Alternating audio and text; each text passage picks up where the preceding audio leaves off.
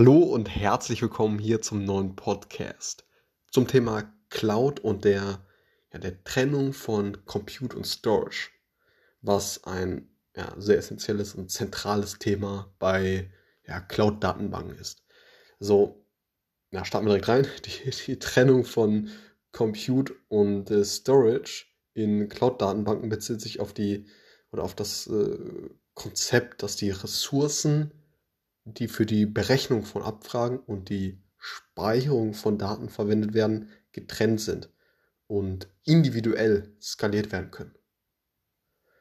Dies bedeutet, dass Benutzer die Anzahl der Ressourcen, die für die Berechnung von Abfragen verwendet werden, unabhängig von der Menge an gespeicherten Daten skaliert, skalieren können.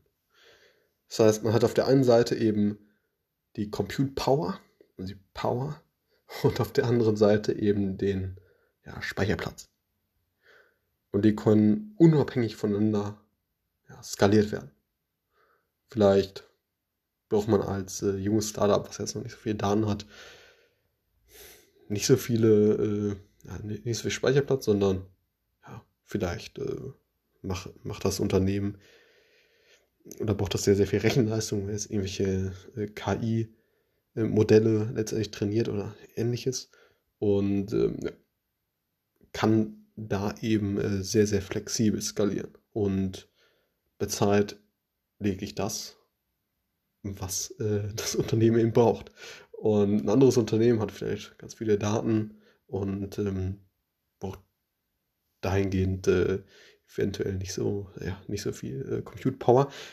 Aber das kann sich auch direkt wieder ändern und am nächsten Tag äh, sieht das ganz anders aus. Und ähm, das ist eben das Coole, dadurch, dass es eben sehr, sehr flexibel ist und eben unabhängig voneinander skaliert werden kann.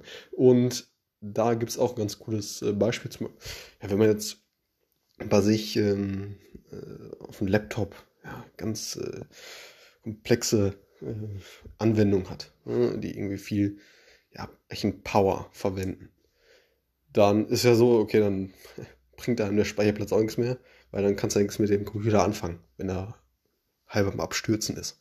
Und ähm, anders sieht es aber aus, wenn man jetzt, ähm, ja, wenn man jetzt in Cloud-Umgebungen, also Plattform ist Service-Umgebungen letztendlich zugange ist, da ist eben so, dass man ja quasi äh ja so hoch skalieren kann, wie er möchte.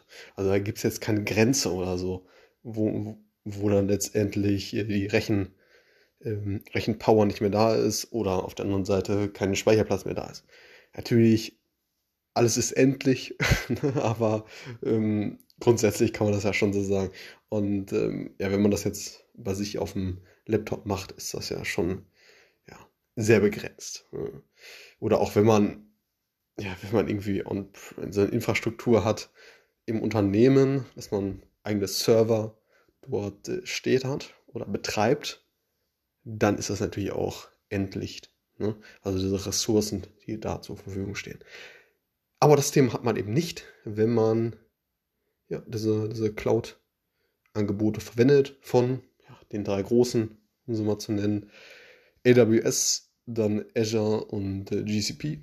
Da gibt es natürlich noch diverse, ja, äh, vom Marktshare nicht so große äh, An Anbieter, äh, die, die das eben anbieten.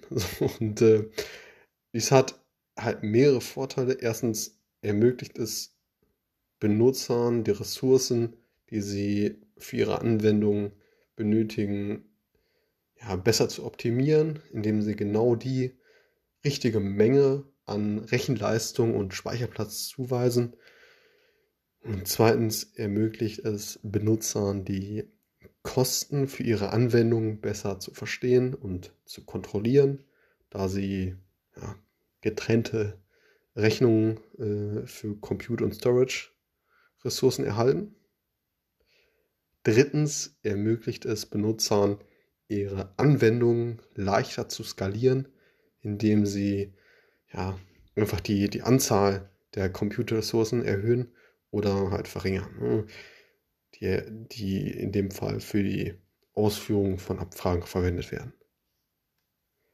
Die, die Trennung von Compute und Storage ist ein sehr wichtiges Konzept in der Cloud Computing Welt und ähm, ja, wird von vielen großen Cloud-Anbietern wie den eben schon genannten, äh, also wie AWS, Microsoft, Microsoft Azure oder Azure, Azure oder wie auch immer das jetzt ausgesprochen wird und Google Cloud Plattform, also kurz GCP, eben unterstützt.